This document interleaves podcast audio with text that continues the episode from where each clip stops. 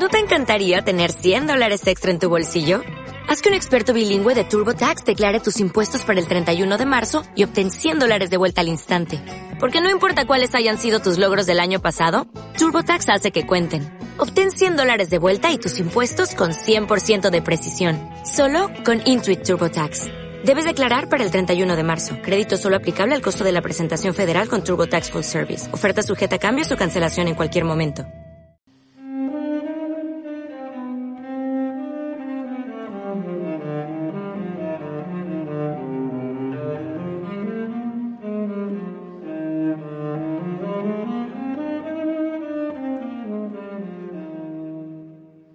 ¿Qué ganaba el PSOE destruyendo la plata junta? Que es lo que hizo. Ganaba ser, primero, el líder, jefe, líder, el número uno absoluto, el monopolio absoluto de la izquierda. Si se legalizaba el PSOE, ¿por qué no le pregunta al Partido Comunista, a los seguidores de Santiago Carrillo, por qué para Santiago Carrillo era una obsesión seguir exactamente los mismos pasos que Felipe González. Pregúntaselo. Él sí sabía lo que usted no sabe. Eso no tiene nada que ver con el dinero, ni con órganos del Estado, no tiene nada que ver que con el poder. Todo partido sabe que si él se legaliza antes que los demás lleva una ventaja considerable.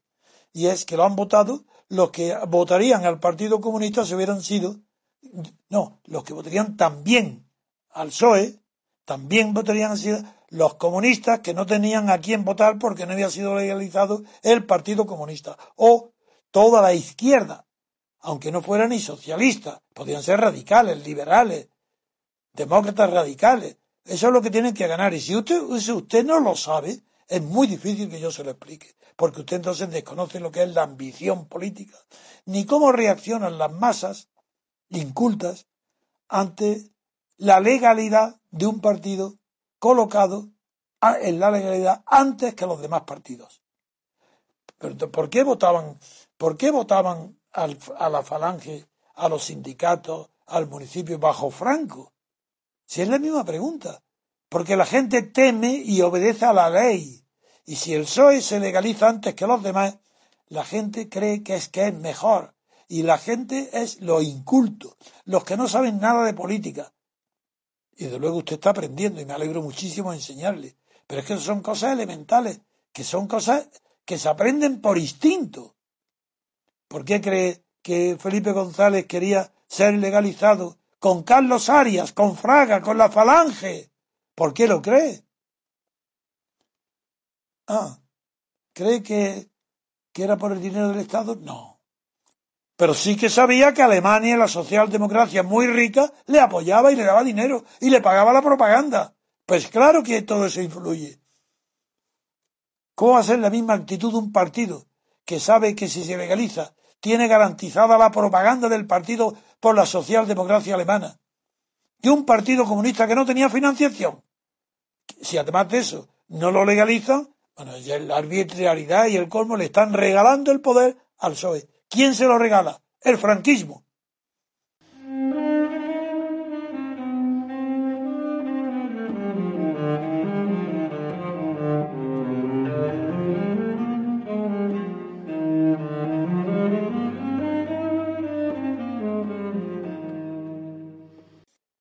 ¿Queréis saber por qué mi modo de pensamiento es original? Porque yo no soy un filósofo político ni un solo pensador político, porque he sido sobre todo un hombre de acción política, que he estado cerca, cerca del poder. Entonces no solo es que conozco la teoría, eso lo he estudiado después, y la teoría política que hay en mi cabeza no la he deducido ni de Montesquieu ni de Carlos Marx, ni siquiera de los federalistas americanos. Claro que conozco y tengo un, bagaje de, intelectuales y estudios muy completos, pero mi teoría política deriva de mi propia experiencia de la acción que he tenido. Yo he sabido universalizar, abstraer, elevar a un grado distinto de imaginación creadora mi propia experiencia.